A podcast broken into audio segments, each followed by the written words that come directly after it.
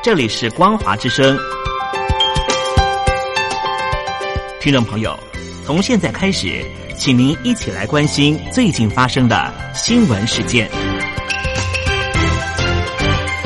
欢迎收听光华随身听。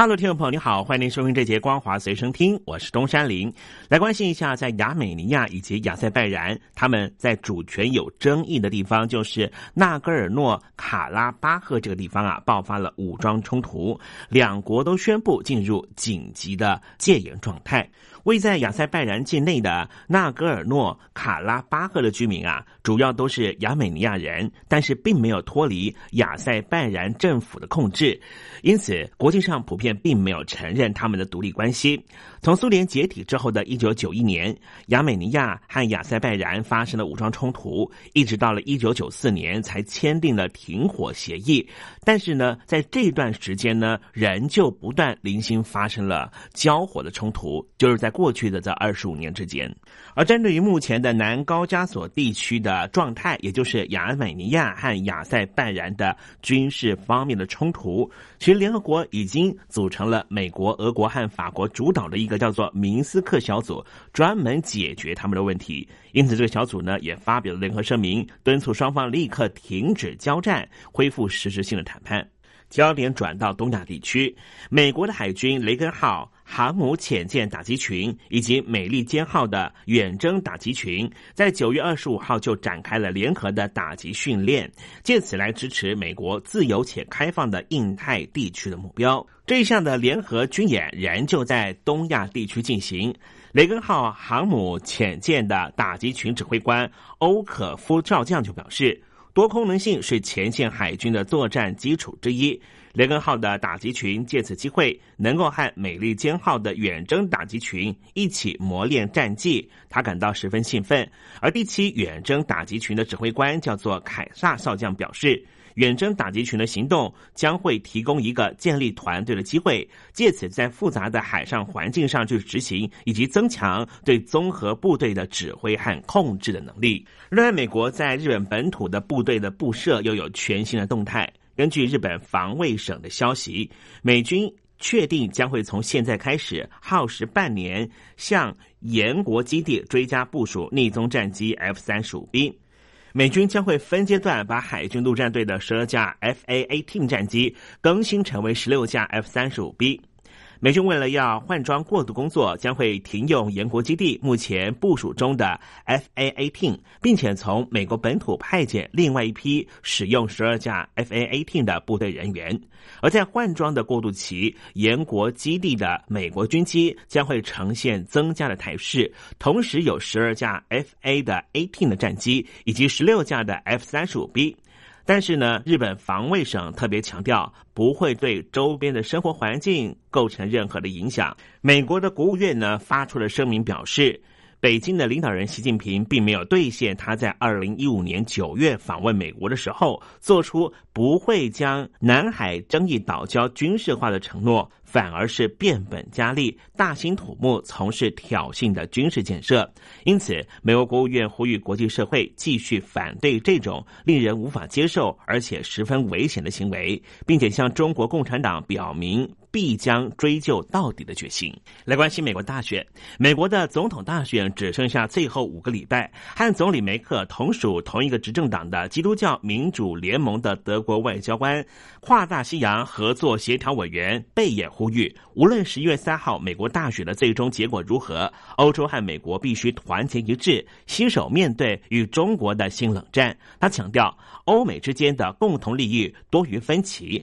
欧洲必须和美国并肩面对中国带来的巨大挑战。美中之间的新冷战已经开打，也将形作这个世纪的新样态。贝叶表示。欧美联盟在二战之后数十年来的合作，已经为自由与民主、和平与繁荣等所谓的老派价值奠基，与中国形成强烈对比。中国方面的特征就是独裁、缺乏新闻自由和人权，数位科技来监控人民，侵害新疆维吾尔族人和香港人的人权。破坏生态环境等等。贝叶不讳言，梅克和川普两人近四年来在伊朗贸易和北大西洋公约组织的事务和全球暖化等议题上面常常发生冲突，因此德方会认为与拜登合作将会更为轻松。但是贝叶也强调，绝对不要天真的以为一旦拜登当选之后，欧美之间的所有分歧就会迎刃而解，开启一段黄金时期。他表示，即使川普连任成功，西方世界内部也不会崩解，因为欧洲和美国国会以及各州都密切合作。他坦言，谁入主白宫当然重要，但是没办法主宰跨大西洋的友谊关系。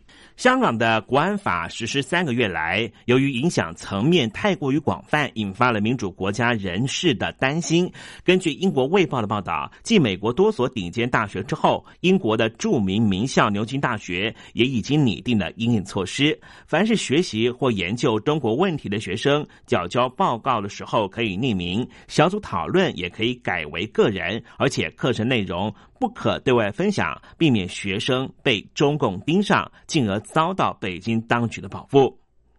香港国安法的条文赋予北京当局治外法权，可以逮捕在领土以外地区做出违法言行的外国公民，使得在英国就读的学生，尤其是与香港或中国有个人和家族关联的这些学生，是人人自危。根据统计，到英国留学的中国留学生在过去四年里成长了百分之三十五。目前，在英国非欧盟学生中有多达百分之三十五都来自于中国大陆，总计人数至少有十二万人。新疆维吾尔族人的人权议题受到全球各国的关注。中共总书记习近平最近说啊，他的治疆方略非常成功。对此，美国乔治城大学新疆问题专家米华健分析。习近平在演说中并没有再提到国安问题，提到了经济数据，证实了新建新疆集中营让财务恶化。至于提及了伊斯兰教中国化的实际做法，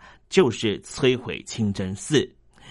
米华健引用了习近平演说提到的经济数据，表示与德国新疆议题问题专家郑国恩和其他专家之前预估的建造和营运再教育营所需要的支出差距不大。这也是为什么当这些专家注意到新疆政府在二零一四年到二零一九年间支出快速膨胀的时候，就预测北京当局正在新建执行大型计划。而习近平在演说中首次运用了几个字。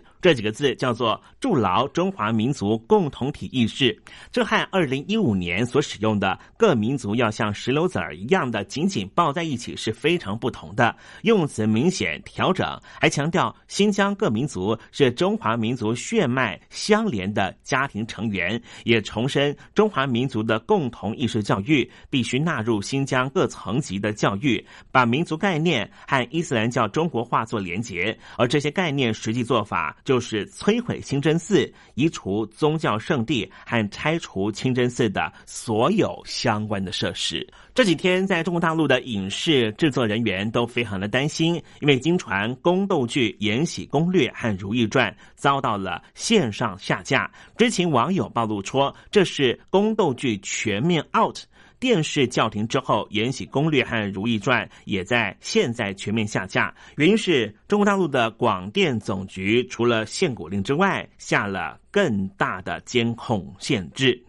根据《北京日报》曾经批评，宫斗剧是对于民众的娱乐产生了负面影响，害观众热衷于追崇皇族生活，甚至恶化了社交生态，并且美化了帝王奢华之风。冲击到了中国克勤克俭的美德。法国当代最知名的经济学家皮凯提，他的新书啊没办法在中国大陆出版，这只是反映出了中国审查制度的冰山一角。当地的编辑就表示，现在的出版多重禁忌太多了，真是数都数不完。以上新闻由东山林编辑播报。